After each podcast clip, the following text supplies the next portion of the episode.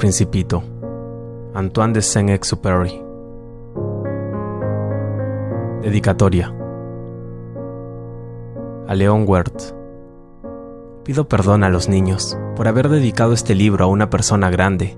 Tengo una seria excusa. Esta persona grande es el mejor amigo que tengo en el mundo. Tengo otra excusa. Esta persona grande puede comprender todo, hasta los libros para niños. Tengo una tercera excusa. Esta persona grande vive en Francia, donde tiene hambre y frío. Tiene verdadera necesidad de consuelo. Si todas estas excusas no fueran suficientes, quiero dedicar este libro al niño que esta persona grande fue en otro tiempo. Todas las personas grandes han sido niños antes, pero pocas lo recuerdan. Corrijo pues mi dedicatoria.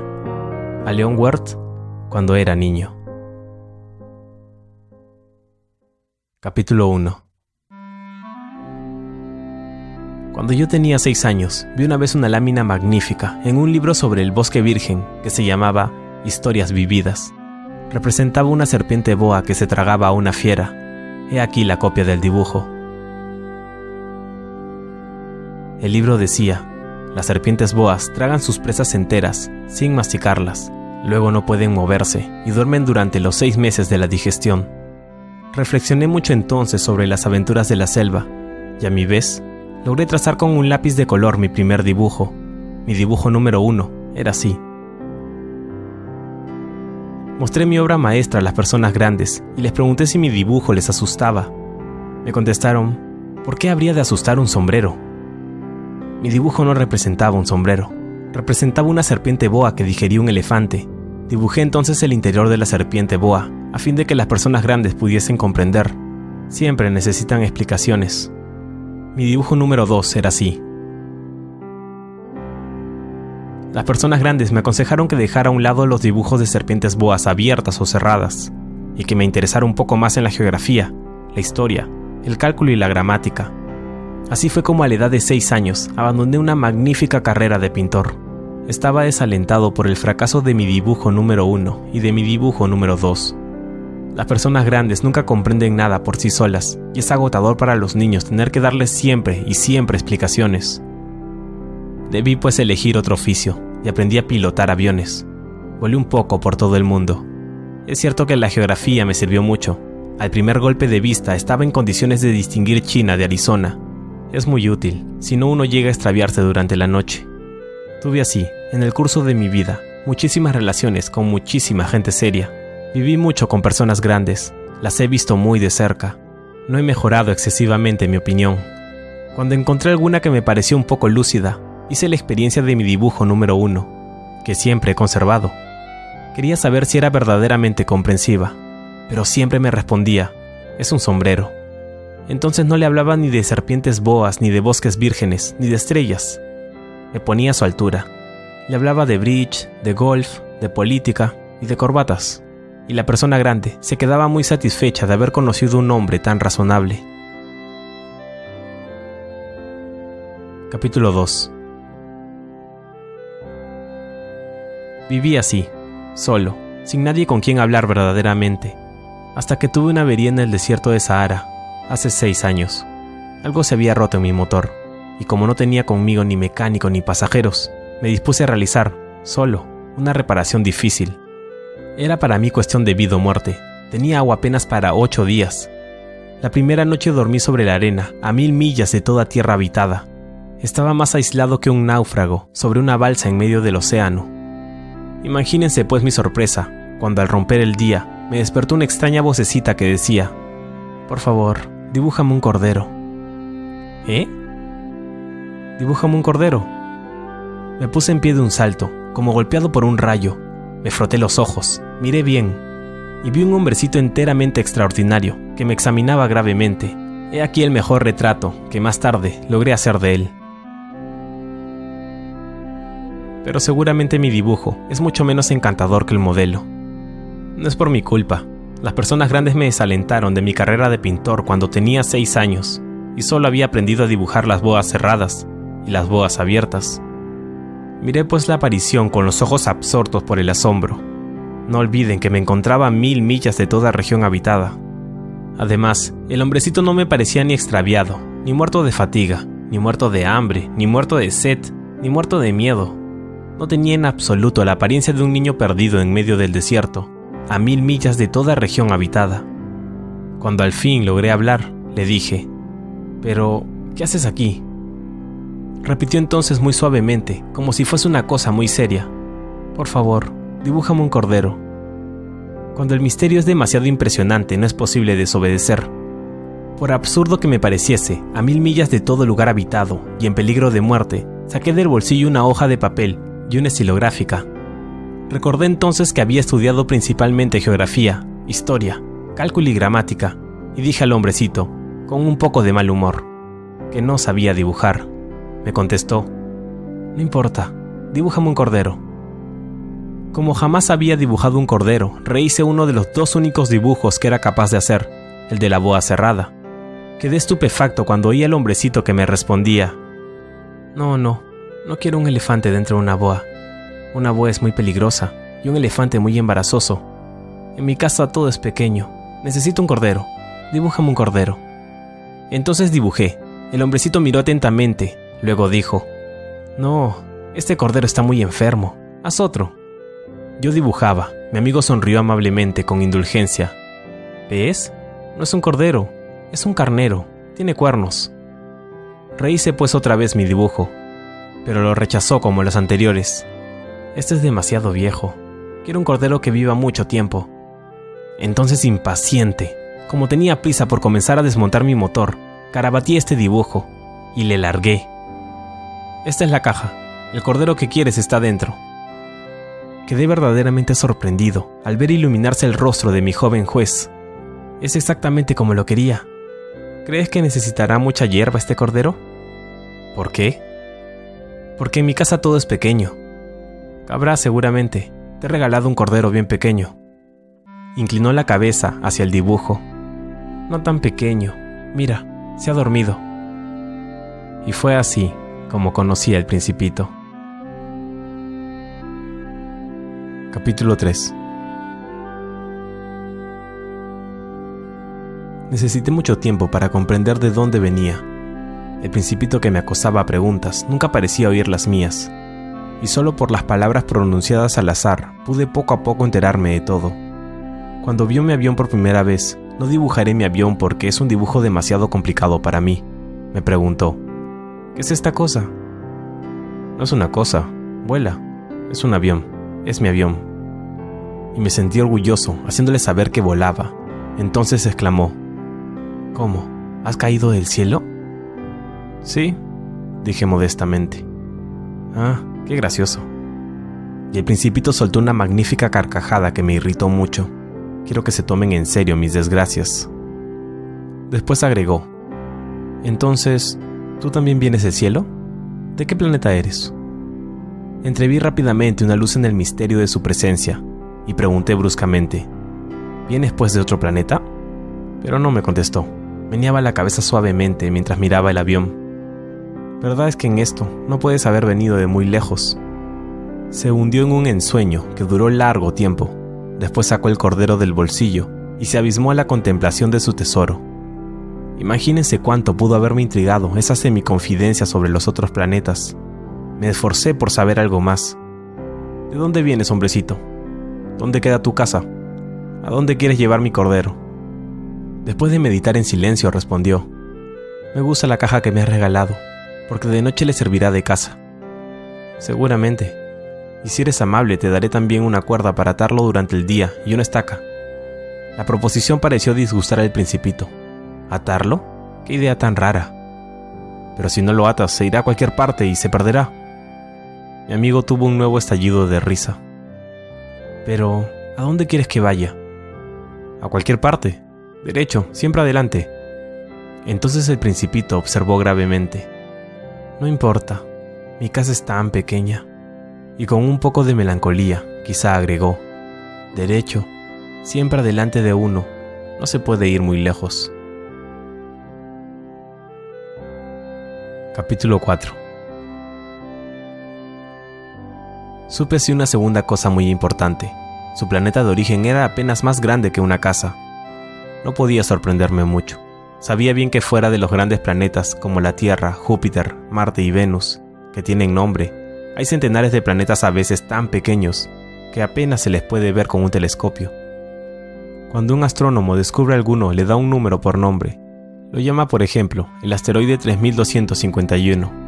Tengo serias razones para creer que el planeta de donde venía el principito es el asteroide B612. Este asteroide solo ha sido visto una vez con el telescopio, en 1909, por un astrónomo turco. El astrónomo hizo entonces una gran demostración de su descubrimiento en un Congreso Internacional de Astronomía, pero nadie le creyó por culpa de su vestido. Las personas grandes son así, Felizmente para la reputación del asteroide B612, un dictador turco obligó a su pueblo, bajo pena de muerte, a vestirse a lo europea. El astrónomo repitió su demostración en 1920 con un traje muy elegante, y esta vez todo el mundo compartió su opinión. Si les he referido estos detalles acerca del asteroide B612, y si les he confiado su número, es por las personas grandes. Las personas grandes aman las cifras. Cuando les hablas de un número amigo, no te interrogan jamás sobre lo esencial. Jamás te dicen, ¿cómo es el timbre de su voz? ¿Cuáles son los juegos que prefiere? ¿Colecciona mariposas? En cambio te preguntan, ¿qué edad tiene? ¿Cuántos hermanos tiene? ¿Cuánto pesa? ¿Cuánto gana su padre?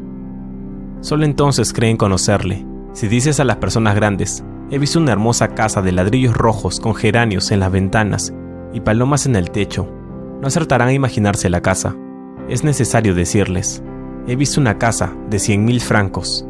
Entonces exclaman, qué hermosa es. Si les dices, la prueba de que el principito existió es que era encantador, que reía y que quería un cordero. Querer un cordero es prueba de que se existe. Se encogerán de hombros y te tratarán como se trata a un niño. Pero si les dices, el planeta de donde venía es el asteroide B612, entonces quedarán convencidos y los dejarán tranquilos, sin preguntarles más. Son así, y no hay nada que reprocharles. Los niños deben ser muy indulgentes con las personas grandes. Pero claro está, nosotros que comprendemos la vida nos burlamos de los números. Hubiera deseado comenzar esta historia a la manera de los cuentos de hada. Hubiera deseado decir, había una vez un principito que habitaba un planeta apenas más grande que él y que tenía necesidad de un amigo. Para quienes comprenden la vida, habría parecido mucho más cierto, pero no me gusta que se lea mi libro la ligera. Me apena tanto relatar estos recuerdos. Hace ya seis años que mi amigo se fue con su cordero. Si intento describirlo aquí, es para no olvidarlo. Es triste olvidar a un amigo. No todos han tenido un amigo. Y puedo transformarme como las personas grandes, que no se interesan más que en las cifras. Por eso he comprado una caja de colores y de lápices. Es penoso retomar el dibujo, a mi edad, cuando no se ha hecho más tentativas que la de una boa cerrada y la de una boa abierta, a la edad de 6 años. Trataré, por cierto, de hacer los retratos lo más parecido posible, pero no estoy del todo seguro de lograrlo. Unos dibujos salen bien y otros no. Me equivoco también un poco en la talla. Aquí el principito es demasiado alto, allá es demasiado pequeño. Vacilo también acerca del color de su vestido, entonces voy tanteando de una manera u otra. He de equivocarme, en fin, sobre ciertos detalles más importantes. Pero habrá de perdonárseme. Mi amigo jamás daba explicaciones. Quizá me creía semejante a él, pero yo, desgraciadamente, no sé ver corderos a través de las cajas. Soy quizá un poco como las personas grandes. Debo haber envejecido. Capítulo 5 Cada día sabía algo nuevo sobre el planeta, sobre la partida, sobre el viaje. Venía lentamente al azar de las reflexiones. Al tercer día, me enteré del drama de los baobabs. Fue otra vez gracias al cordero, pues el principito me interrogó bruscamente, como asaltado por una duda profunda. ¿Es verdad? ¿No es cierto que a los corderos les gusta comer arbustos? Sí, es verdad. Ah, qué contento estoy. No comprendí por qué era tan importante que los corderos comiesen arbustos, pero el principito agregó, ¿de manera que comen también baobabs? Hice notar al principito que los baobabs no son arbustos, sino árboles grandes como iglesias, y que aun si llevara con él toda una tropa de elefantes, la tropa no acabaría con un solo arbusto baobab. La idea de la tropa de elefantes hizo reír al principito. Habría que ponerlos unos sobre otros. Los baobabs, antes de crecer, comienzan por ser pequeños, Es cierto, pero ¿por qué quieres que tus corderos coman baobabs pequeños? Me contestó, bueno, vamos. Como si ahí estuviera la prueba. Y necesité un gran esfuerzo de inteligencia para comprender por mí mismo el problema. En efecto, en el planeta del principito, como en todos los planetas, habían hierbas buenas y hierbas malas. Como resultado de buenas semillas, da buenas hierbas, y de malas semillas, da malas hierbas. Pero las semillas son invisibles. Duermen en el secreto de la tierra, hasta que a una de ellas se le ocurre despertarse. Entonces se estira, y tímidamente al comienzo, crece hacia el sol, una encantadora brisnilla inofensiva. Si se trata de una planta mala, debe arrancarse la planta inmediatamente, en cuanto se ha podido reconocerla. Había pues semillas terribles en el planeta del Principito. Eran las semillas de los baobabs. El suelo del planeta estaba infestado, y si un baobab no se arranca a tiempo, ya no es posible desembarazarse de él. Invade todo el planeta, lo perfora con sus raíces, y si el planeta es demasiado pequeño y si los baobabs son demasiado numerosos, lo hacen estallar. Es cuestión de disciplina, me decía más tarde el principito. Cuando uno termina de arreglarse por la mañana, debe hacer cuidadosamente la limpieza del planeta. Hay que dedicarse regularmente a arrancar los baobabs en cuanto se les distingue entre los rosales, a los que se parecen mucho cuando son muy jóvenes. Es un trabajo muy aburrido, pero muy fácil. Un día me aconsejó que me aplicara a lograr un hermoso dibujo, para que entrara bien en la cabeza de los niños de mi tierra. Si algún día viajan, me decía, podrá serles útil. A veces no hay inconveniente en dejar el trabajo para más tarde, pero si se trata de los Boababs, es siempre una catástrofe. Conocí un planeta habitado por un perezoso, descuidó tres arbustos, y según las indicaciones del principito, dibujé aquel planeta. No me gusta mucho adoptar tono de moralista, pero el peligro de los baobabs es tan poco conocido, y los riesgos corridos por quien se extravía en un asteroide son tan importantes, que por una vez salgo de mi reserva y digo, niños, cuidado con los baobabs para prevenir a mis amigos de un peligro que desde hace tiempo los acecha, como a mí mismo, sin conocerlo. He trabajado tanto en este dibujo. La lección que doy es digna de tenerse en cuenta. Quizás se pregunten, ¿por qué no hay en este libro otros dibujos tan grandiosos como el dibujo de los baobabs? La respuesta es bien simple. He intentado hacerlos, pero sin éxito. Cuando dibujé los baobabs, me impulsó el sentido de la urgencia. Capítulo 6 Ah, principito. Así poco a poco comprendí tu pequeña vida melancólica. Durante mucho tiempo tu única distracción fue la suavidad de las puestas de sol. Me enteré de este nuevo detalle en la mañana del cuarto día, cuando me dijiste, me encantan las puestas de sol. Vamos a ver una puesta de sol. Pero tenemos que esperar. ¿Esperar qué? Esperar a que el sol se ponga. Al principio pareciste muy sorprendido, luego te reíste de ti mismo y me dijiste, me creo siempre en mi casa. En efecto, todo el mundo sabe que cuando es mediodía en los Estados Unidos, el sol se pone en Francia. Bastaría poder ir a Francia en un minuto para asistir a la puesta del sol. Desgraciadamente, Francia está demasiado lejos, pero sobre tu pequeño planeta, te bastaba mover tu silla algunos pasos y contemplabas el crepúsculo cada vez que lo querías. Un día vi ponerse el sol 43 veces, y poco después agregaste, ¿sabes? Cuando uno está verdaderamente triste, son agradables las puestas de sol ¿Estabas verdaderamente triste el día de las 43 veces? El principito no respondió. Capítulo 7 Al quinto día, siempre gracias al Cordero, me fue revelado este secreto de la vida del principito. Me preguntó bruscamente, y sin preámbulos, como fruto de un problema largo tiempo meditado en silencio. Si un cordero come arbustos, ¿come también flores? Un cordero come todo lo que encuentra, ¿Hasta flores que tienen espinas? Sí, hasta flores que tienen espinas. Entonces las espinas para qué sirven? Yo no lo sabía. Estaba entonces muy ocupado tratando de destornillar un bulón demasiado ajustado de mi motor.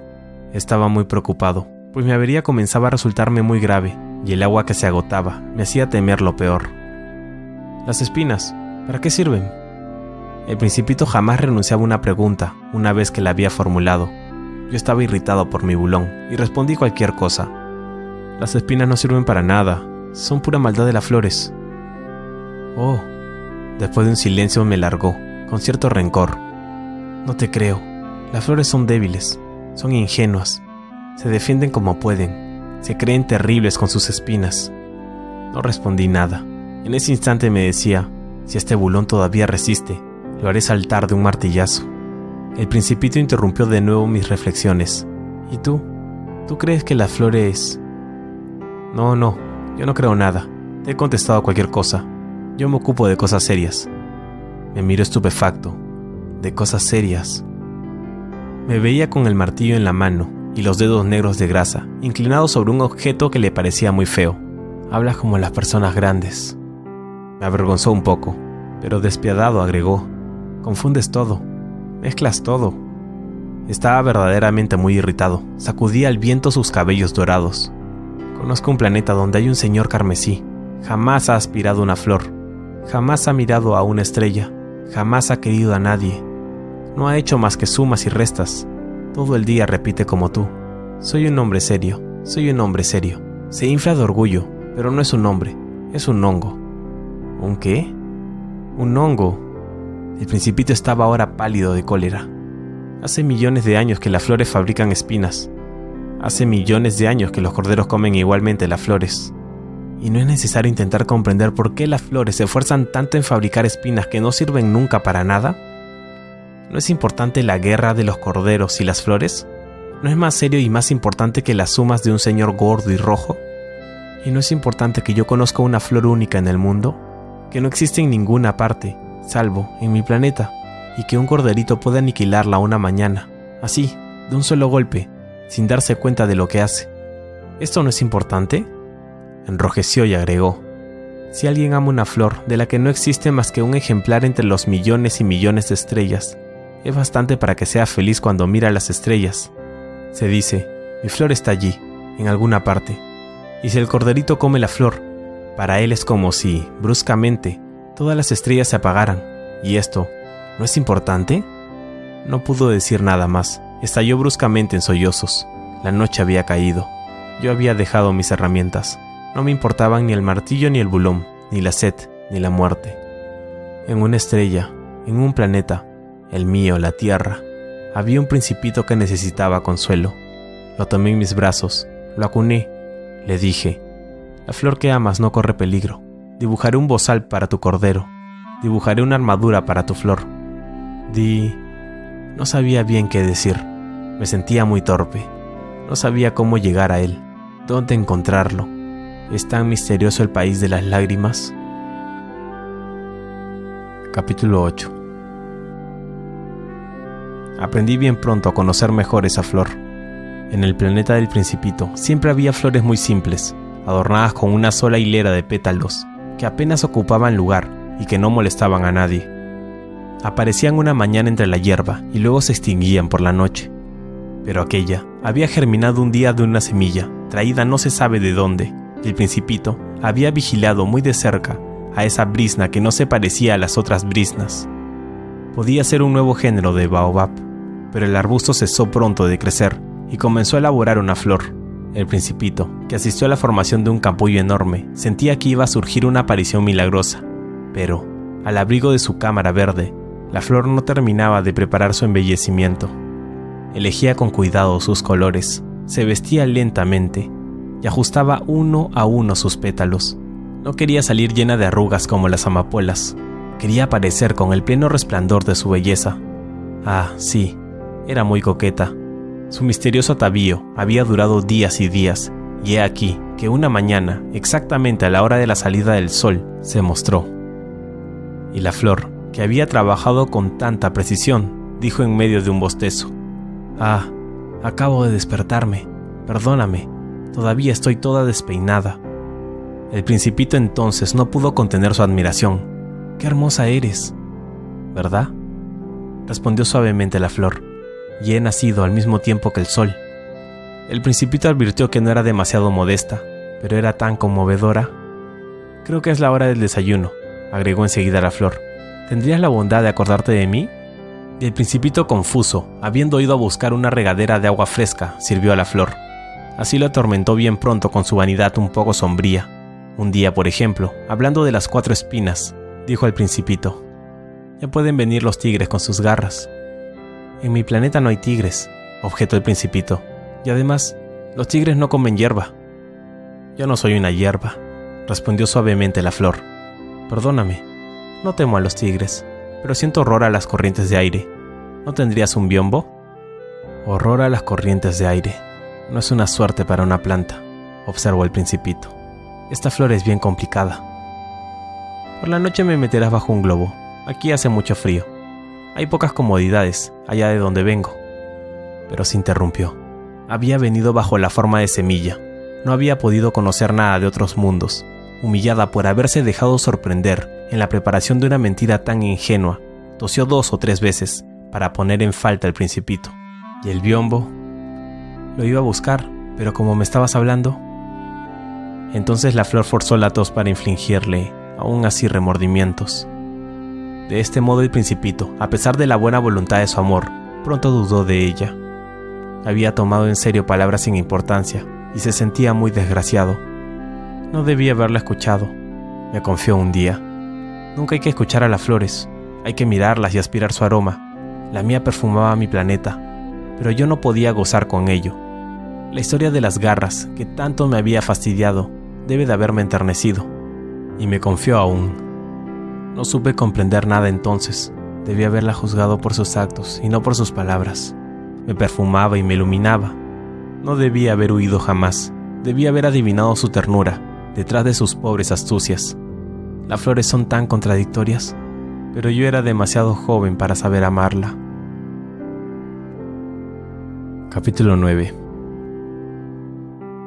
Creo que para su evasión aprovechó una migración de pájaros silvestres. La mañana de la partida puso bien en orden su planeta, desollinó cuidadosamente los volcanes en actividad. Poseía dos volcanes en actividad. Era muy cómodo para calentar el desayuno de la mañana. Poseía también un volcán extinguido, pero como decía el principito, no se sabe nunca. Desollinó pues igualmente el volcán extinguido. Si se desollinan bien los volcanes, arden suave y regularmente, sin erupciones. Las erupciones volcánicas son como el fuego de las chimeneas. Evidentemente en nuestra Tierra somos demasiado pequeños para desollinar nuestros volcanes, por eso nos causan tantos disgustos. El principito arrancó también, con un poco de melancolía, los últimos brotes de baobabs. Creía que no iba a volver jamás, pero todos esos trabajos cotidianos le parecieron extremadamente agradables esa mañana, y cuando regó por última vez la flor, se dispuso a ponerla al abrigo de su globo. Descubrió que tenía deseos de llorar. Adiós, dijo a la flor, pero la flor no le respondió. Adiós, repitió. La flor tosió, pero no por el resfriado. He sido tonta, le dijo por fin. Te pido perdón, procura ser feliz. Quedó sorprendido por la ausencia de reproches. Permaneció allí desconcertado, con el globo en la mano. No comprendía esa calma mansedumbre. Sí, sí, te quiero, prosiguió la flor. No ha sabido nada por mi culpa. No tiene importancia, pero ha sido tan tonto como yo. Procura ser feliz. Deja el globo en paz, ya no lo quiero. Pero el viento... No estoy tan resfriada como para... El aire fresco de la noche me hará bien. Soy una flor. Pero los animales... Es preciso que soporte dos o tres orugas si quiero conocer a las mariposas. Parece que es tan hermoso. Si no, ¿quién habrá de visitarme? tú estarás lejos. En cuanto a los animales grandes, no les temo, tengo mis garras. Y me mostró ingenuamente sus cuatro espinas. Después agregó, no te detengas más, es molesto, has decidido partir, vete. Pues no quería que la viese llorar. Era una flor tan orgullosa. Capítulo 10 se encontraba en la región de los asteroides 325, 326, 327, 328, 329 y 330. Comenzó pues a visitarlos para buscar una ocupación y para instruirse. El primero estaba habitado por un rey. El rey vestido de púrpura y armiño estaba sentado en un trono muy sencillo y sin embargo majestuoso. Ah, he aquí un súbdito, exclamó el rey cuando vio al principito. Y el principito se preguntó, ¿Cómo puede reconocerme si nunca me ha visto antes? No sabía que para los reyes el mundo está muy simplificado. Todos los hombres son súbditos. Acércate, para que te vea mejor, le dijo el rey, que estaba orgulloso de ser al fin rey de alguien. El principito buscó con la mirada un lugar donde sentarse, pero el planeta estaba totalmente cubierto por el magnífico manto de Armiño. Quedó pues de pie, y como estaba fatigado, bostezó. Es contrario al protocolo bostezar en presencia de un rey, le dijo el monarca. Te lo prohíbo. No puedo evitarlo, respondió confuso el principito. He hecho un largo viaje y no he dormido. Entonces, le dijo el rey, te ordeno bostezar. No he visto bostezar a nadie desde hace años. Los bostezos son una curiosidad para mí. Vamos, bosteza otra vez. Es una orden. Eso me intimida. No puedo, dijo el principito enrojeciendo. Hmm, hmm, respondió el rey. Entonces te... te ordeno bostezar. ¿O no vos? Farfulló un poco y pareció irritado. El rey exigía esencialmente que su autoridad fuera respetada, y no toleraba la desobediencia.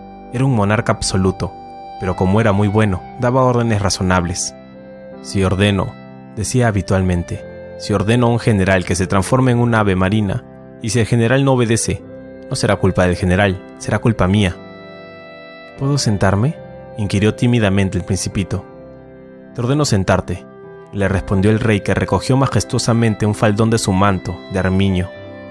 El principito se sorprendió. El planeta era minúsculo. ¿Sobre qué podía reinar el rey? Siré...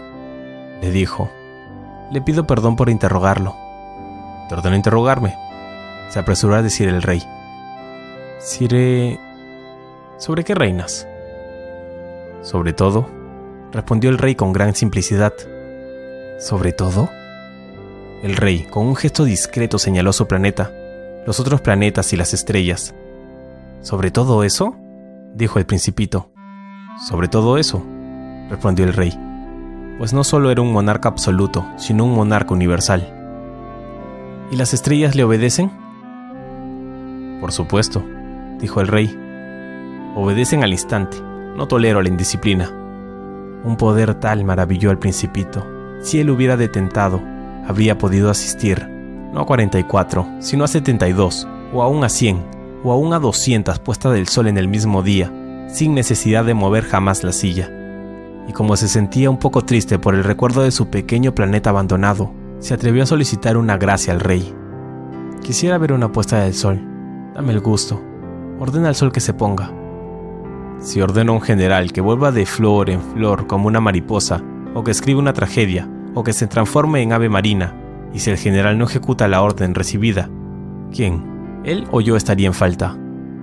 ¿Usted? dijo firmemente el principito. Exacto. Hay que exigir a cada uno lo que cada uno puede hacer, replicó el rey. La autoridad reposa, en primer término, sobre la razón. Si ordenas a tu pueblo que vaya a arrojarse al mar, habrá una revolución. Tengo derecho a exigir obediencia porque mis órdenes son razonables. ¿Y mi puesta de sol? respondió el principito, que jamás olvidaba una pregunta una vez que la había formulado. Tendrás tu puesta de sol, lo exigiré, pero esperaré, con mi ciencia de gobernante, a que las condiciones sean favorables. ¿Y esto cuándo sucederá? indagó el principito. Em, em, le respondió el rey que consultó antes un grueso calendario. Em, em, será las... a las... será esta noche, a las 7 y 40 en punto y verás cómo soy obedecido. El principito bostezó. Lamentaba la pérdida de su puesta de sol, y como ya se aburrió un poco. No tengo nada más que hacer aquí, dijo el rey. Voy a partir. No partas, respondió el rey, que estaba muy orgulloso de tener un súbdito. No partas, te hago ministro. ¿Ministro de qué? De... justicia. Pero no hay a quien juzgar. No se sabe, le dijo el rey. Todavía no he visitado mi reino. Soy muy viejo, no tengo lugar para una carroza y me fatiga caminar. Oh, pero yo ya lo he visto, dijo el principito, que se asomó para echar otra mirada hacia el lado opuesto del planeta. No hay nadie allí tampoco. Te juzgarás a ti mismo, le respondió el rey. Es lo más difícil, es mucho más difícil juzgarse a sí mismo que a los demás. Si logras juzgarte bien a ti mismo, eres un verdadero sabio. Yo, dijo el principito, Puedo juzgarme a mí mismo en cualquier parte. No tengo necesidad de vivir aquí. Um, dijo el rey. Creo que en algún lugar del planeta hay una vieja rata. La oigo por la noche. Podrás juzgar a la vieja rata. La condenarás a muerte de vez en cuando. así su vida dependerá de tu justicia, pero la indultarás cada vez para conservarla. No hay más que una. A mí no me gusta condenar a muerte, respondió el principito, y creo que me voy. No, dijo el rey. Pero el principito, habiendo concluido sus preparativos, no quiso afligir al viejo monarca. Si vuestra majestad desea ser obedecido puntualmente, podría darme una orden razonable. Podría ordenarme, por ejemplo, que parta antes de un minuto. Me parece que las condiciones son favorables. Como el rey no respondiera nada, el principito vaciló un momento, y luego, con un suspiro, emprendió la partida. Te hago embajador, se apresuró entonces a gritar el rey. Tenía un aire muy autoritario. Las personas grandes son bien extrañas, dijo de sí mismo el principito durante el viaje. Capítulo 11 El segundo planeta estaba habitado por un vanidoso. Ah, ah, he aquí la vista de un admirador.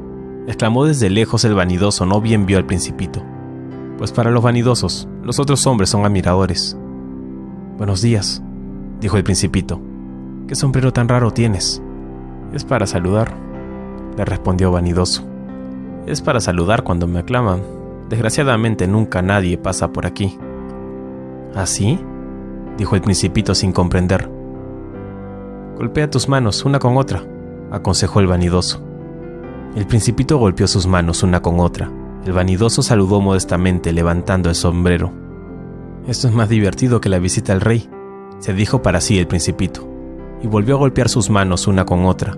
El vanidoso volvió a saludar levantando el sombrero. Después de cinco minutos de ejercicio, el principito se cansó de la monotonía del juego. ¿Y qué hay que hacer para que el sombrero caiga? preguntó. Pero el vanidoso no lo oyó. Los vanidosos no oyen sino las alabanzas. ¿Me admiras mucho, verdad? preguntó el principito. ¿Qué significa admirar? Admirar significa reconocer que soy el hombre más hermoso, mejor vestido, más rico y más inteligente del planeta. Pero si eres la única persona en el planeta, Dame el placer, admírame de todos modos. Te admiro, dijo el principito encogiéndose de brazos. Pero, ¿por qué puede interesarte que te admire? Y el principito se fue. Las personas grandes son decididamente muy extrañas, se decía para sus adentros durante el viaje. Capítulo 12 El planeta siguiente estaba habitado por un bebedor. Esta visita fue muy breve pero sumió al principito en una gran melancolía. ¿Qué haces aquí? preguntó al bebedor, a quien encontré instalado en silencio, ante una colección de botellas vacías y una colección de botellas llenas. Bebo, respondió el bebedor con aire lúgubre. ¿Por qué bebes? preguntóle el principito. Para olvidar, respondió el bebedor. ¿Para olvidar qué? inquirió el principito, que ya le compadecía. Para olvidar que tengo vergüenza confesó el bebedor bajando la cabeza. ¿Vergüenza de qué? indagó el principito que deseaba socorrerle. Vergüenza de beber, terminó el bebedor, que se encerró definitivamente en el silencio. Y el principito se alejó, perplejo. Las personas grandes son decididamente muy, pero muy extrañas, se decía a sí mismo durante el viaje. Capítulo 13 el cuarto planeta era del hombre de negocios. El hombre estaba tan ocupado que ni siquiera levantó la cabeza cuando llegó el principito. Buenos días, le dijo este. Su cigarrillo está apagado. Tres y dos son cinco. Cinco y siete, doce. Dos y tres, quince. Buenos días. Quince y siete, veintidós. Veintidós y seis, veintiocho. No tengo tiempo para volver a encenderlo. Veintiséis y cinco, treinta y uno. Uf, Da un total, pues, de 501.622.731. ¿500 millones de qué? ¿Ah?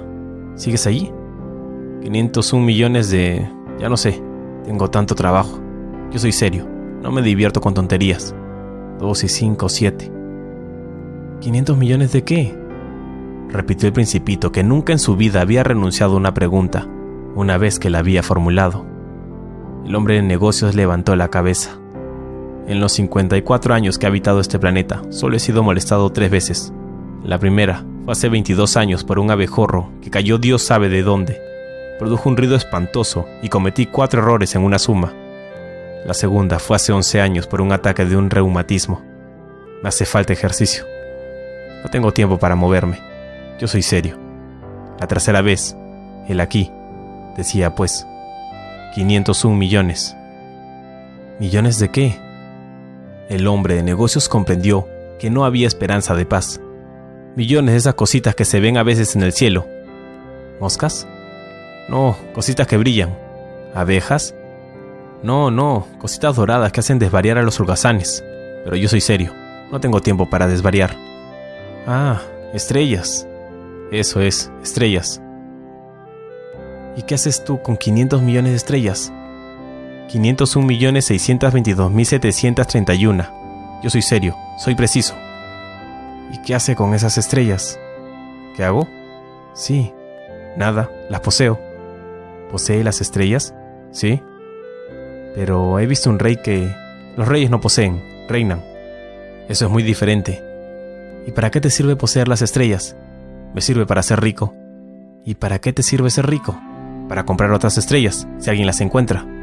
Este, se dijo a sí mismo el principito, razonó un poco como el ebrio. Sin embargo, siguió preguntando, ¿Cómo se puede poseer las estrellas? ¿De quién son? replicó Osco el hombre de negocios. No sé, de nadie. Entonces son mías, pues soy el primero en haberlo pensado. ¿Es suficiente? Sin duda. Cuando encuentras un diamante que no es de nadie, es tuyo. Cuando encuentras una isla que no es de nadie, es tuya. Cuando eres el primero en tener una idea, la haces patentar. Es tuya. Yo poseo las estrellas porque jamás nadie antes que yo soñó con poseerlas. Es verdad, dijo el principito. ¿Y qué haces tú con las estrellas? Las administro, las cuento y las recuento, dijo el hombre de negocios. Es difícil, pero soy un hombre serio.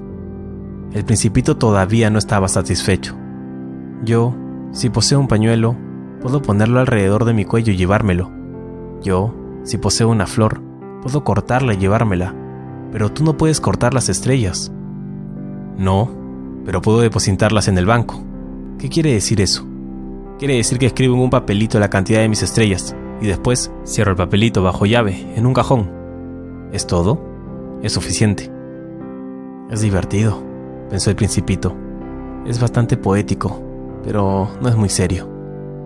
El principito tenía sobre las cosas serias ideas muy diferentes de las ideas de las personas grandes. Yo, dijo aún, poseo una flor que riego todos los días.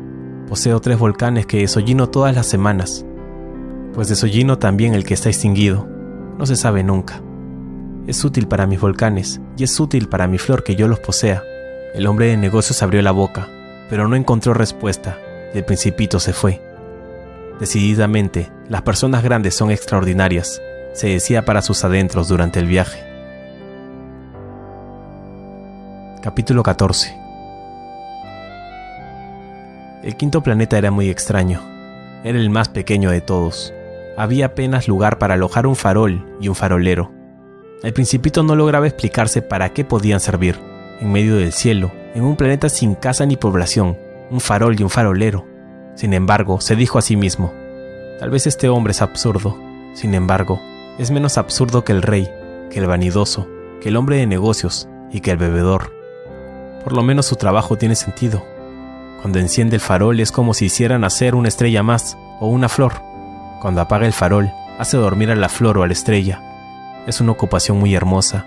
Es verdaderamente útil porque es hermosa cuando llegó al planeta, saludó con respeto al farolero. Buenos días. ¿Por qué acabas de apagar el farol? Es la consigna, respondió el farolero. Buenos días. ¿Qué es la consigna? Apagar el farol. Buenas noches. Y volvió a encenderlo. Pero, ¿por qué acabas de encenderlo? Es la consigna, respondió el farolero. No comprendo, dijo el principito. No hay nada que comprender, dijo el farolero. La consigna es la consigna. Buenos días. Y apagó el farol. Luego se enjugó la frente con un pañuelo a cuadros rojos. Tengo un oficio terrible. Antes era razonable. Apagaba por la mañana y encendía por la noche. Tenía el resto del día para descansar y el resto de la noche para dormir. ¿Y después de esa época la consigna cambió? La consigna no ha cambiado, dijo el farolero. Ahí está el drama. Año tras año el planeta gira más rápido y la consigna no ha cambiado. Entonces, dijo el principito, entonces ahora que da una vuelta por minuto, no tengo un segundo de descanso, enciendo y apago una vez por minuto. Qué raro, ¿en tu planeta los días duran un minuto? No es raro en absoluto, dijo el farolero. Hace ya un mes que estamos hablando juntos. ¿Un mes? Sí, 30 minutos, 30 días. Buenas noches. Y volvió a encender el farol. El principito lo miró y le gustó el farolero, que era tan fiel a la consigna. Recordó las puestas del sol que el mismo día había perseguido, en otro tiempo, moviendo su silla. Quiso ayudar a su amigo. ¿Sabes? Conozco un medio para que descanses cuando quieras. Siempre quiero, dijo el farolero, pues se puede ser a la vez fiel y perezoso. El principito prosiguió.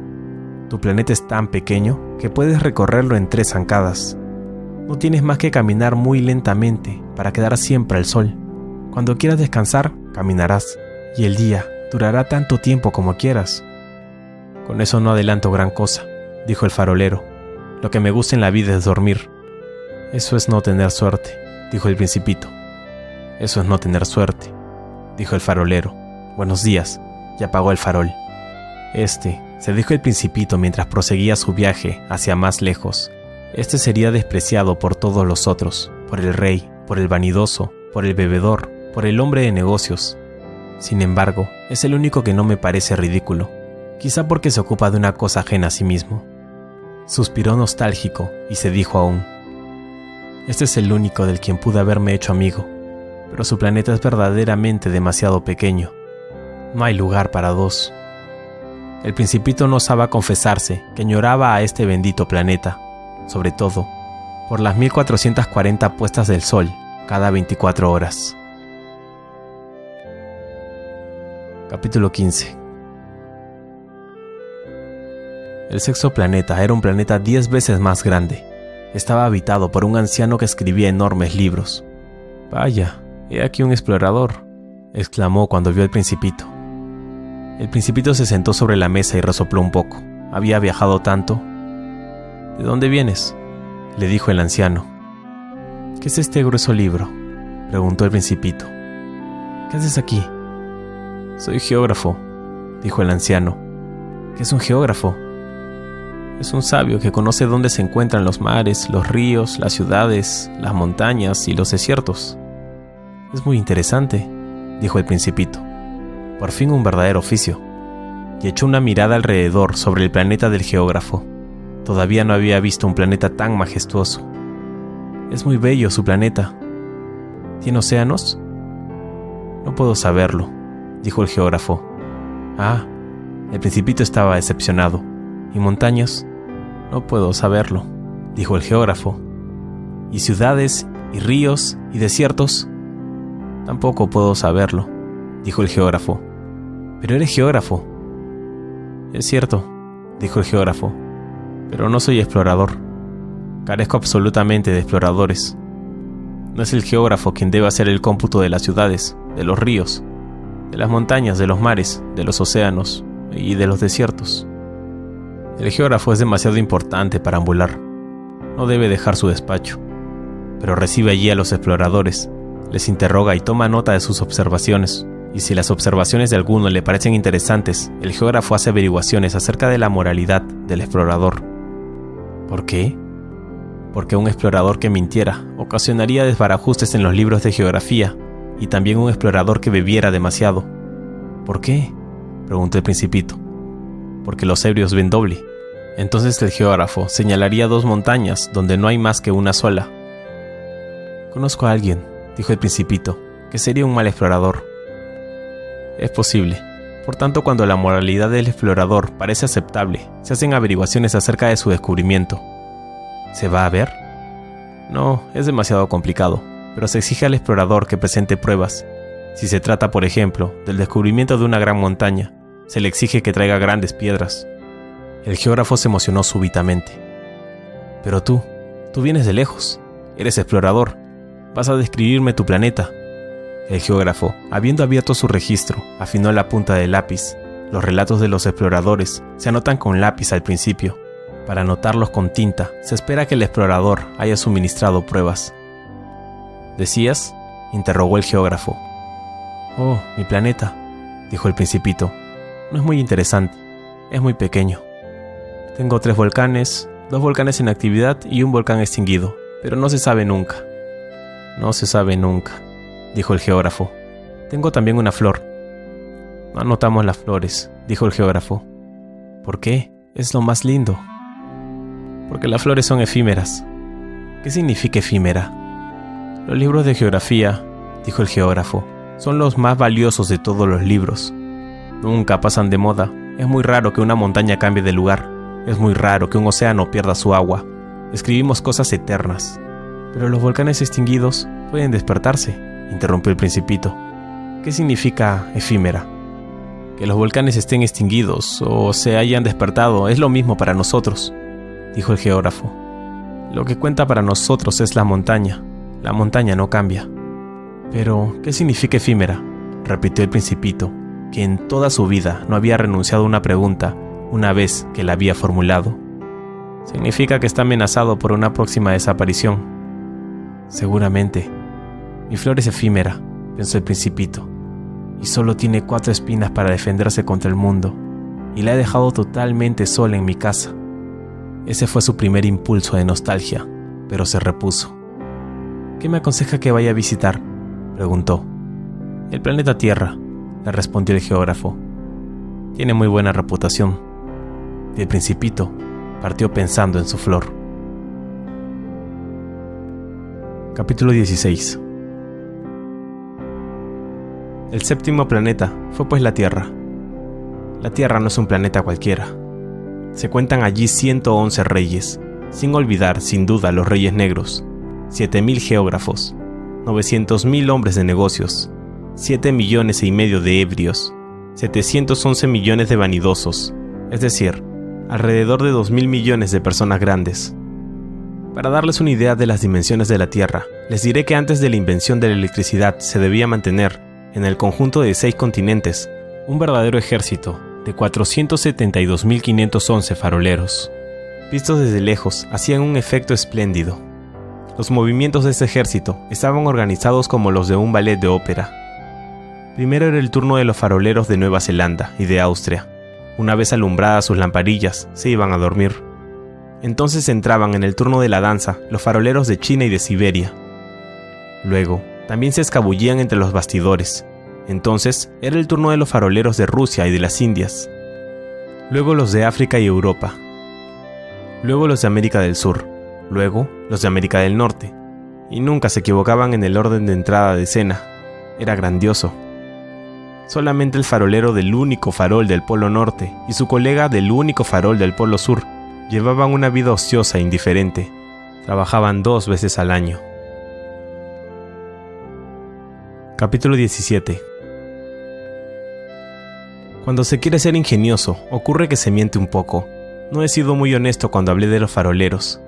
Corro el riesgo de dar una falsa idea de nuestro planeta a quienes no lo conocen. Los hombres ocupan muy poco lugar en la Tierra, si los 2.000 millones de habitantes que pueblan la Tierra se tuviesen de pie y un poco apretados, como en un meeting, podrían alojarse fácilmente en una plaza pública de 20 millas de largo por 20 millas de ancho.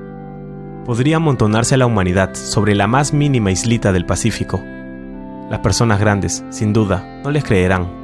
Se imaginan que ocupan mucho lugar, se sienten importantes, como los baobabs. Les aconsejarán pues que hagan el cálculo les agradará porque adoran las cifras. Pero no pierdan el tiempo en esta penitencia, es inútil. Tengan confianza en mí.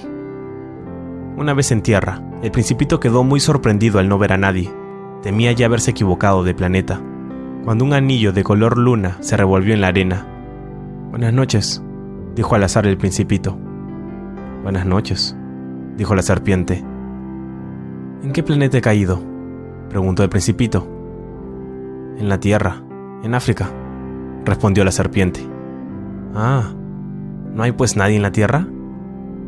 Ese es el desierto. En el desierto no hay nadie, la tierra es grande, dijo la serpiente. El principito se sentó sobre una piedra y levantó los ojos hacia el cielo.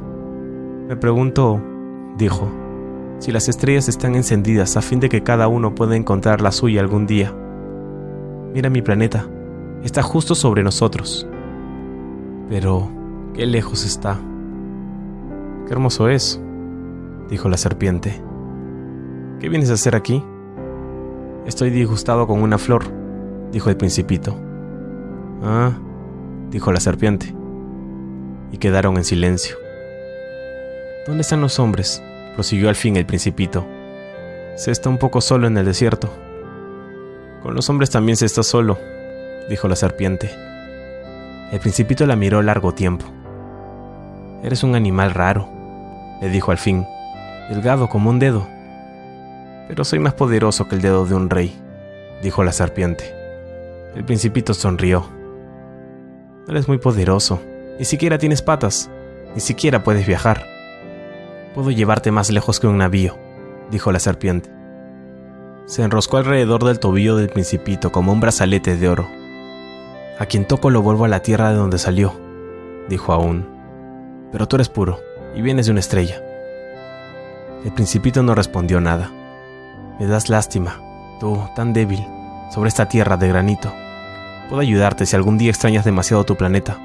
Puedo... Oh, te comprendo muy bien, dijo el principito. Pero, ¿por qué hablas siempre con enigmas?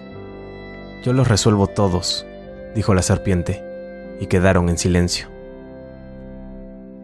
Capítulo 18 El principito atravesó el desierto y no encontró más que una flor, una flor de tres pétalos, una flor de nada. Buenos días, dijo el principito. Buenos días, dijo la flor. ¿Dónde están los hombres? preguntó cortésmente el principito. Un día la flor había visto pasar una caravana. ¿Los hombres? Creo que existen seis o siete. Los he visto hace años, pero no se sabe nunca dónde encontrarlos. El viento los lleva. No tienen raíces. Les molesta mucho no tenerlas. Adiós, dijo el principito. Adiós, dijo la flor. Capítulo 19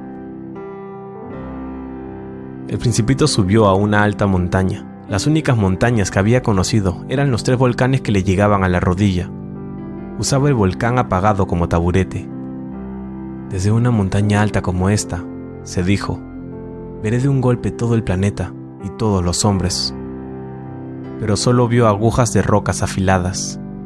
Buenos días, dijo al azar. Buenos días, buenos días, buenos días, respondió el eco. ¿Quién eres?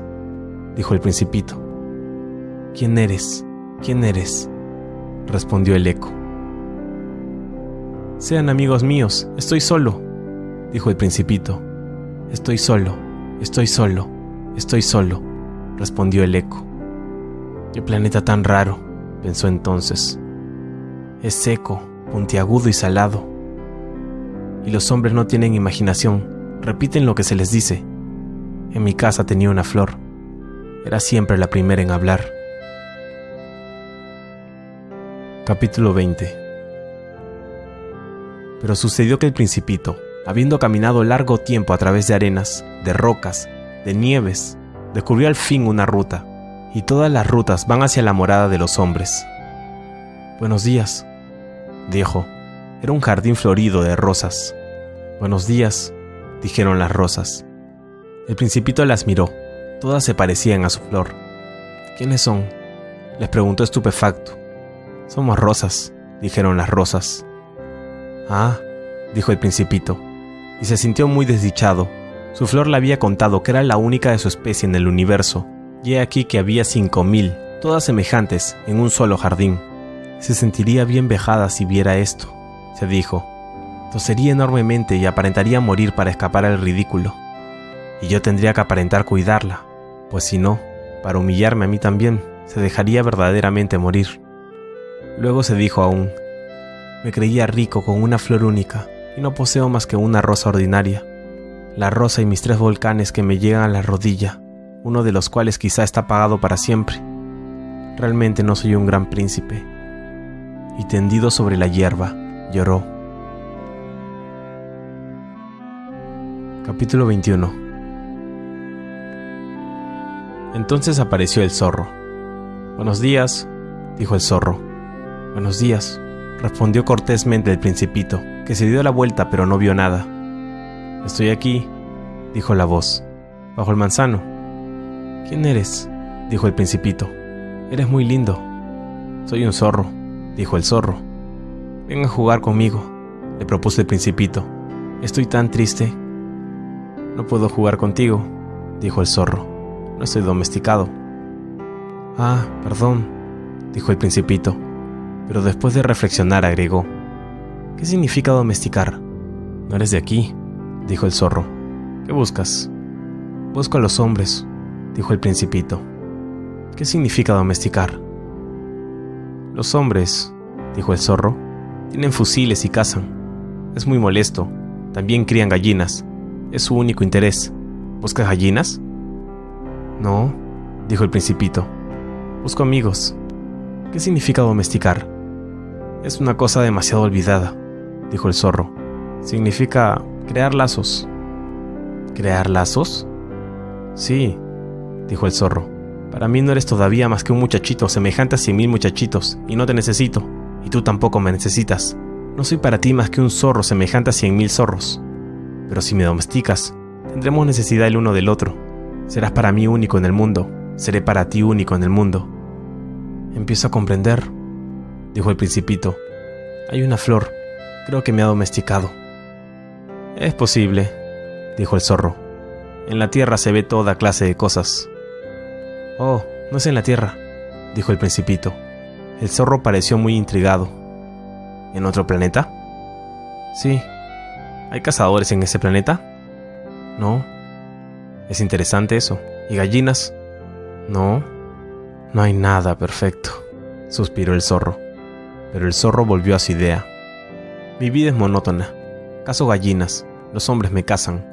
Todas las gallinas se parecen y todos los hombres se parecen. Me aburro pues un poco. Pero si me domesticas, mi vida se llenará de sol. Conoceré un ruido de pasos que será diferente de todos los otros. Los otros pasos me hacen esconder bajo la tierra. El tuyo me llamará fuera de la madriguera, como una música. Y además, mira, ¿ves allá? ¿Los campos de trigo? Yo no como pan. Para mí el trigo es inútil. Los campos de trigo no me recuerdan nada. Es bien triste pero tú tienes cabellos color de oro. Cuando me hayas domesticado será maravilloso. El trigo dorado será un recuerdo de ti. Llamaré el ruido del viento en el trigo. El zorro cayó y miró largo tiempo al principito. Por favor, domestícame, dijo. Me gustaría, respondió el principito, pero no tengo mucho tiempo. Tengo que encontrar amigos y conocer muchas cosas. Solo se conocen las cosas que se domestican, dijo el zorro. Los hombres ya no tienen tiempo de conocer nada. Compran cosas hechas a los mercaderes, pero como no existen mercaderes de amigos, los hombres ya no tienen amigos. Si quieres un amigo, domestícame. ¿Qué hay que hacer? dijo el principito. Hay que ser paciente, respondió el zorro. Te sentarás al principio un poco lejos de mí, así, en la hierba. Te miraré de reojo y no dirás nada. La palabra es fuente de malentendidos, pero cada día podrás sentarte un poco más cerca. Al día siguiente volvió el principito. Hubiese sido mejor en la misma hora, dijo el zorro. Si vienes, por ejemplo, a las 4 de la tarde, comenzaré a ser feliz desde las 3. Cuanto más avance la hora, más feliz me sentiré. A las 4 me sentiré agitado e inquieto.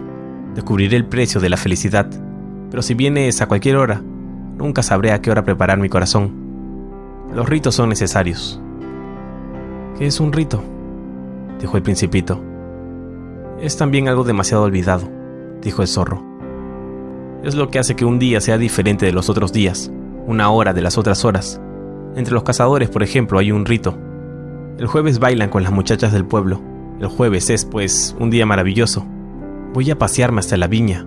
Si los cazadores no bailaran en día fijo, todos los días se parecerían, y yo no tendría vacaciones. Así el principito domesticó al zorro. Y cuando se acercó la hora de la partida, Ah, dijo el zorro, voy a llorar. Tuya es la culpa, dijo el principito. No deseaba hacerte mal, pero quisiste que te domesticara. Sí, dijo el zorro. Pero vas a llorar, dijo el principito. Sí, dijo el zorro. Entonces no ganas nada. Gano, dijo el zorro, por el color del trigo. Luego agregó, Ve y mira nuevamente las rosas. Comprenderás que la tuya es única en el mundo. Volverás para decirme adiós y te regalaré un secreto. El principito se fue a ver nuevamente las rosas. No son en absoluto parecidas a mi rosa. No son nada aún, les dijo. Nadie las ha domesticado y no han domesticado a nadie. Son como mi zorro. No era más que un zorro semejante a cien mil otros, pero yo lo hice mi amigo y ahora es único en el mundo. Y las rosas se sintieron molestas. Son bellas, pero están vacías, continuó. No se puede morir por ustedes. Sin duda que un transeúnte común creerá que mi rosa se les parece, pero ella sola es más importante que todas ustedes, puesto que es ella la rosa que he regado, puesto que es ella la rosa que puse bajo un globo, puesto que es ella la rosa que abrigué con el biombo, puesto que es ella la rosa cuyas orugas maté, salvo las dos o tres que se hicieron mariposas, puesto que es ella la rosa a la que escuché quejarse o alabarse o aún algunas veces callarse, porque es ella mi rosa. Y volvió hacia el zorro. Adiós, dijo. Adiós, dijo el zorro. He aquí mi secreto. Es muy simple. No se ve bien sino con el corazón. Lo esencial es invisible a los ojos. Lo esencial es invisible a los ojos, repitió el principito, a fin de acordarse. El tiempo que perdiste por tu rosa hace que tu rosa sea tan importante. El tiempo que perdí por mi rosa, dijo el principito a fin de acordarse. Los hombres han olvidado esta verdad, dijo el zorro. Pero tú no debes olvidarla. Eres responsable para siempre de lo que has domesticado. Eres responsable de tu rosa. Soy responsable de mi rosa, repitió el principito, a fin de acordarse. Capítulo 22 Buenos días, dijo el principito. Buenos días, dijo el guardagujas. ¿Qué haces aquí? dijo el principito. Clasifico a los viajeros por paquetes de mil, dijo el guardagujas. Despacho los trenes que los llevan, tanto hacia la derecha como hacia la izquierda. Y un rápido iluminado, rugiendo como el trueno, hizo temblar la cabina de las agujas. Llevan mucha prisa, dijo el principito. ¿Qué buscan? Hasta el hombre de la locomotora lo ignora, dijo el guardagujas. Y un segundo rápido iluminado rugió, en sentido inverso. ¿Vuelven ya? preguntó el principito. No son los mismos, dijo el guardagujas. Es un cambio. ¿No estaban contentos donde estaban? Nadie nunca está contento donde está, dijo el guardagujas, y rugió el trueno de un tercer rápido iluminado. ¿Persiguen a los primeros viajeros? preguntó el principito. No persiguen absolutamente nada, dijo el guardagujas. Ahí adentro duermen o bostezan. Solo los niños aplastan sus narices contra los vidrios. Solo los niños saben lo que buscan, dijo el principito. Pierden tiempo por una muñeca de trapo y la muñeca se transforma en algo muy importante, y si se les quita la muñeca, lloran. Tienen suerte, dijo el guardagujas.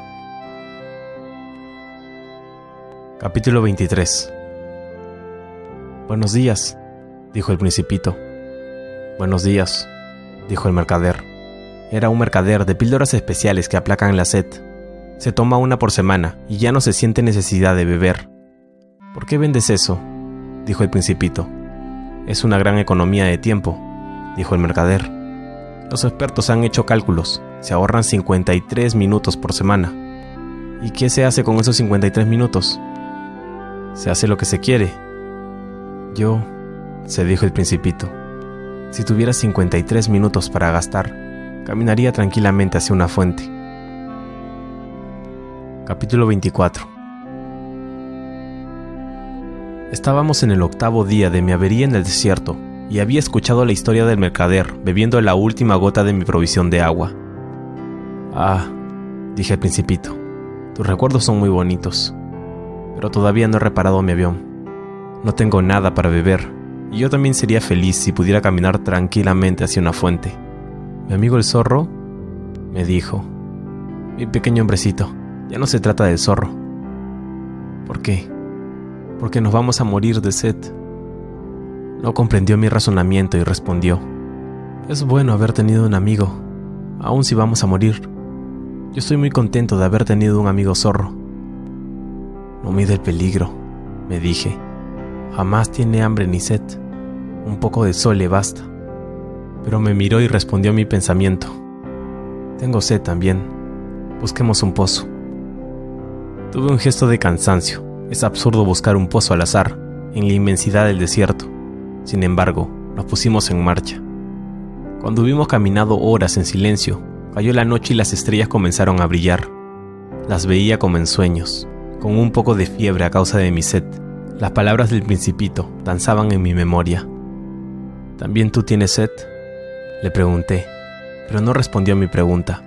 Me dijo simplemente, el agua puede también ser buena para el corazón.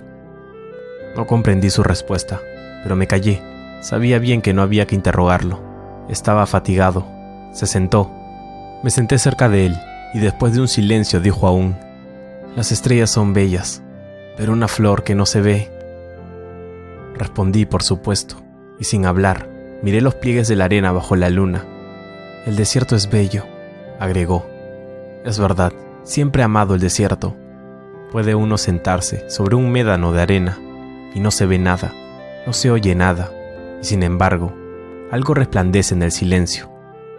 Lo que embellece al desierto, dijo el principito, es que esconde un pozo en cualquier parte. Me sorprendí al comprender de pronto el misterioso resplandor de la arena. Cuando era muchachito, vivía yo en una antigua casa, y la leyenda contaba que allí había un tesoro escondido. Sin duda nadie supo descubrirlo, y quizá nadie lo buscó, pero encantaba toda la casa. Mi casa guardaba un secreto en el fondo de su corazón. Sí, dije al principito. Ya se trate de la casa, de las estrellas o del desierto. Lo que los embellece es invisible. Me gusta que estés de acuerdo con mi zorro, dijo. Como el principito se durmiera, lo tomé en mis brazos y volví a ponerme en camino. Estaba emocionado. Me parecía cargar un frágil tesoro. Me parecía también que no había nada más frágil sobre la tierra. A la luz de la luna, Miré su frente pálida, sus ojos cerrados, sus mechones de cabellos que temblaban al viento, y me dije, lo que veo aquí es solo una corteza, lo más importante es invisible. Como sus labios entreabiertos esbozaran una media sonrisa, me dije aún, lo que me emociona tanto en este principito dormido es su fidelidad por una flor. Es la imagen de una rosa que resplandece en él como la llama de una lámpara, aun cuando duerme. Y lo sentí más frágil todavía. Es necesario proteger a las lámparas. Un golpe de viento puede apagarlas. Caminando así, descubrí el pozo al nacer el día. Capítulo 25 Los hombres, dijo el principito, se encierran en los rápidos pero no saben lo que buscan. Entonces se agitan y dan vueltas. Y agregó, el pozo al cual habíamos llegado no se parecía a los pozos del Sahara. Los pozos del Sahara son simples agujeros cavados en la arena. Este se parecía a un pozo de aldea, pero ahí no había ninguna aldea, y yo creía soñar. Es extraño, le dije al principito. Todo está listo. La roldana, el balde y la cuerda. Rió, tocó la cuerda e hizo mover la roldana, y la roldana gimió como gime una vieja veleta cuando el viento ha dormido mucho. ¿Oyes? dijo el principito. Hemos despertado al pozo, y el pozo canta. Déjame a mí, le dije. Es demasiado pesado para ti. Hice lentamente el balde hasta el brocal. Lo asenté bien. En mis oídos seguía cantando la roldana, y en el agua, que temblaba aún, vi temblar el sol. Tengo sed de esta agua, dijo el principito. Dame de beber. Y comprendí lo que había buscado. Levanté el balde hasta sus labios. Bebió con los ojos cerrados. Todo era bello como una fiesta. El agua no era un alimento.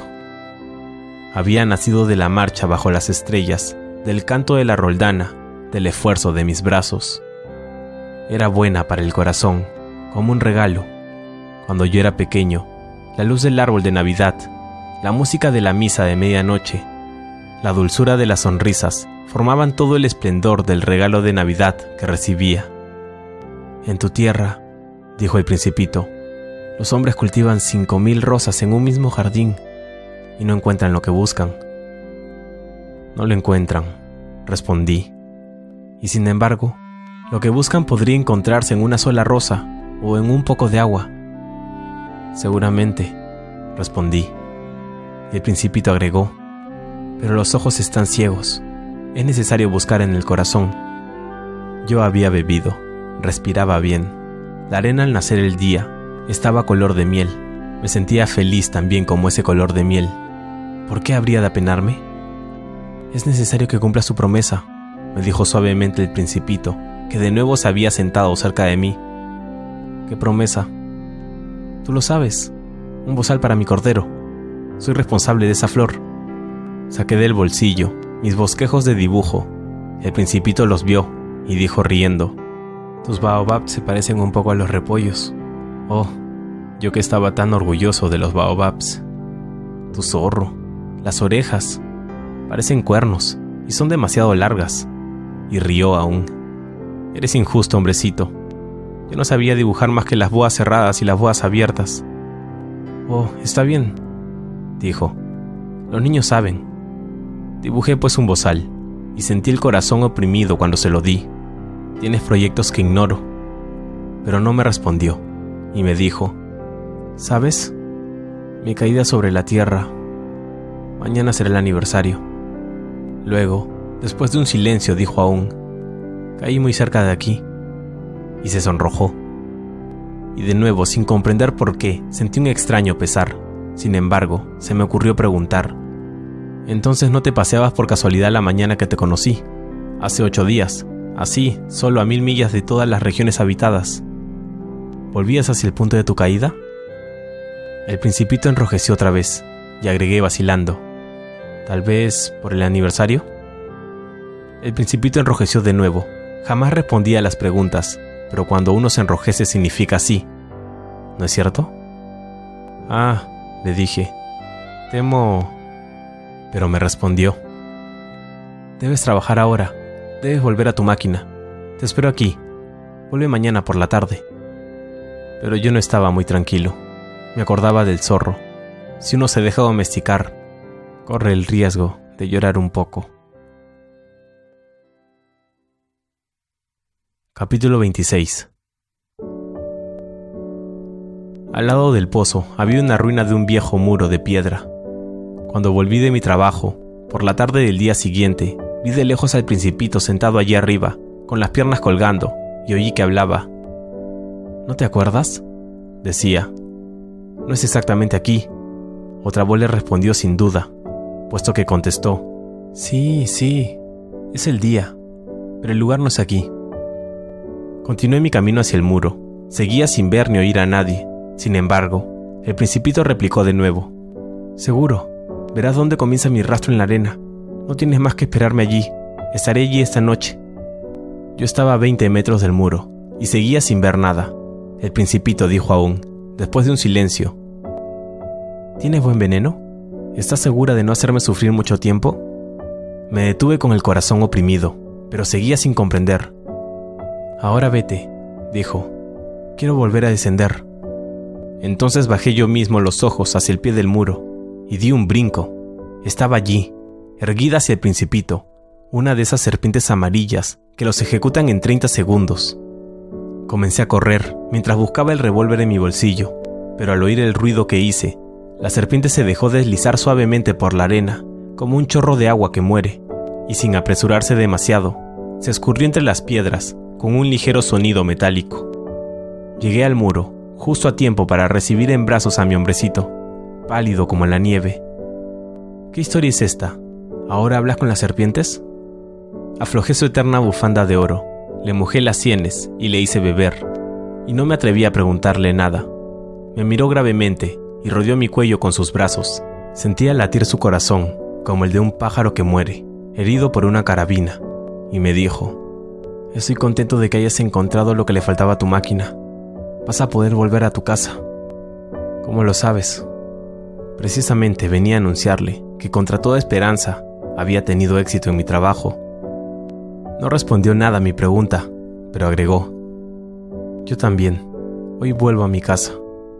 Luego, melancólico, es mucho más lejos, es mucho más difícil. Sentí que estaba ocurriendo algo extraordinario. Lo estreché en mis brazos como a un niño, y sin embargo, me pareció que se escurría verticalmente hacia un abismo, sin que pudiera hacer nada por retenerlo. Tenía la mirada seria, perdida muy lejos. Tengo tu cordero, y tengo la caja para el cordero, y tengo el bozal. Sonrió con melancolía. Esperé largo rato. Sentía que volví a entrar en calor poco a poco. Has tenido miedo, hombrecito. Había tenido miedo, sin duda, pero rió suavemente. Tendré mucho más miedo esta noche. De nuevo me sentí helado por la sensación de lo irreparable, y comprendí que no soportaría la idea de no oír nunca más su risa. Era para mí como una fuente en el desierto. Hombrecito, quiero oírte reír otra vez. Pero me dijo, esta noche hará un año. Mi estrella se encontrará exactamente sobre el lugar donde caí el año pasado. Hombrecito, ¿Verdad que es un mal sueño esa historia de la serpiente, de la cita y de la estrella? Pero no contestó a mi pregunta y dijo, lo que es importante, eso no se ve. Ciertamente, es como la flor.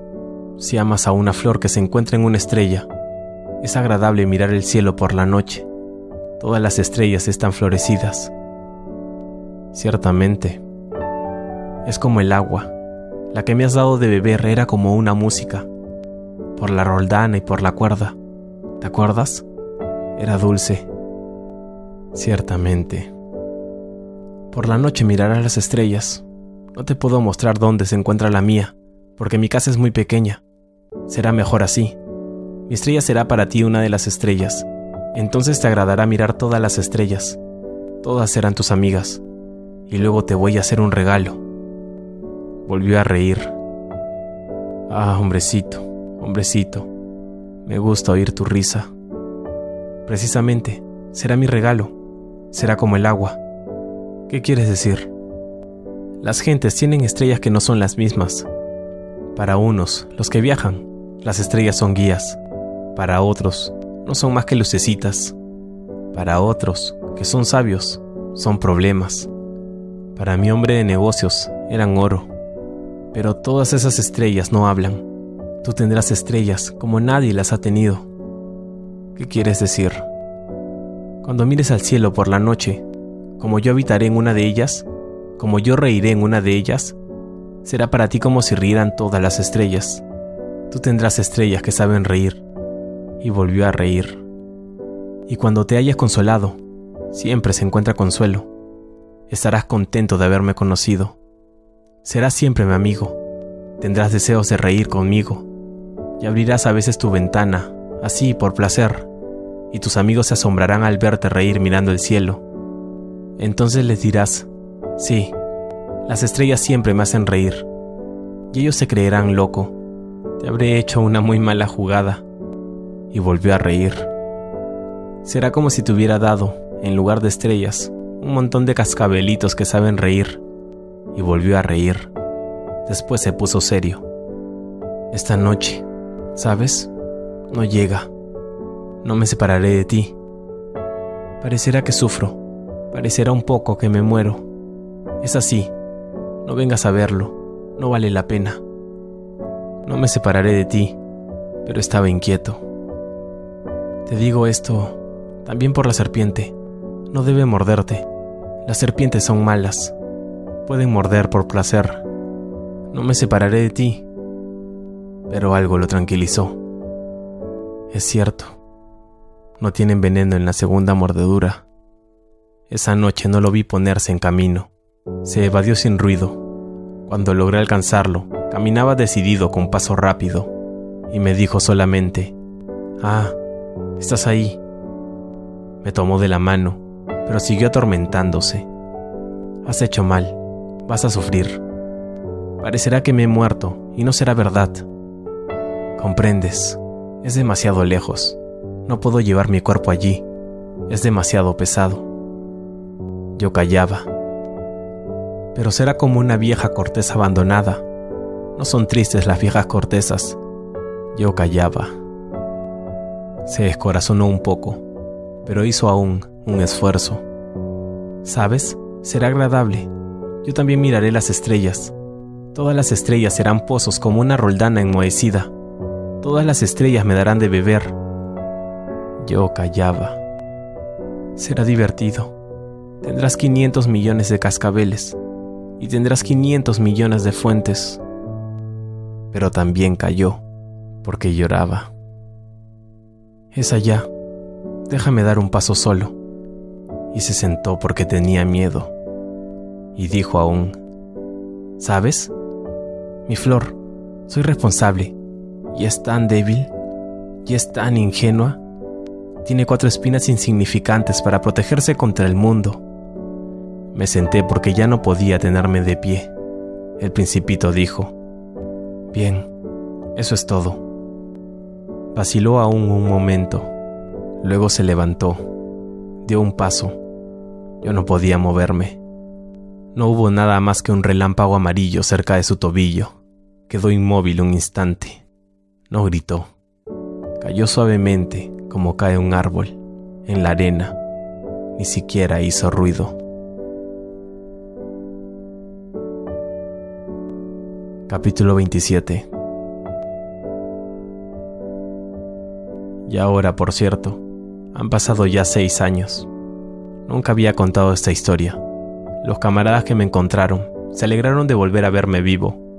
Estaba triste, pero les decía, es la fatiga, Ahora me he consolado un poco, es decir, no del todo, pero sé que verdaderamente volvió a su planeta, pues al nacer el día no encontré su cuerpo, y no era un cuerpo tan pesado. Y por la noche me gusta oír las estrellas, son como 500 millones de cascabeles. Pero he aquí que pasa algo extraordinario. Me olvidé de agregar la correa de cuero al bozal que dibujé para el principito. No habrá podido colocárselo nunca, y me pregunto, ¿qué habrá pasado en el planeta? Quizá el cordero se comió la flor. A veces me digo, claro que no. El principito encierra todas las noches la flor bajo un globo de vidrio y vigila bien a su cordero.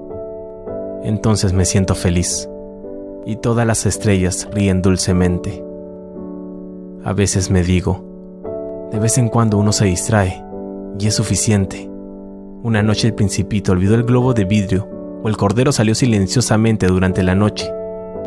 Entonces los cascabeles se convierten en lágrimas.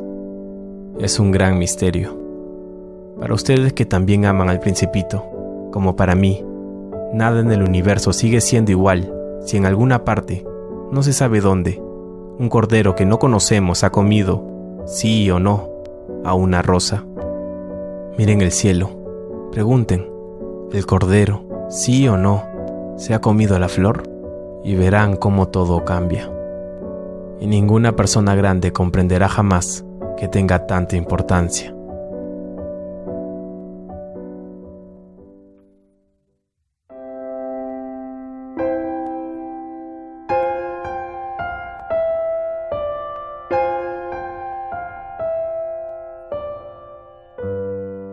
Este es, para mí, el más bello y más triste paisaje del mundo.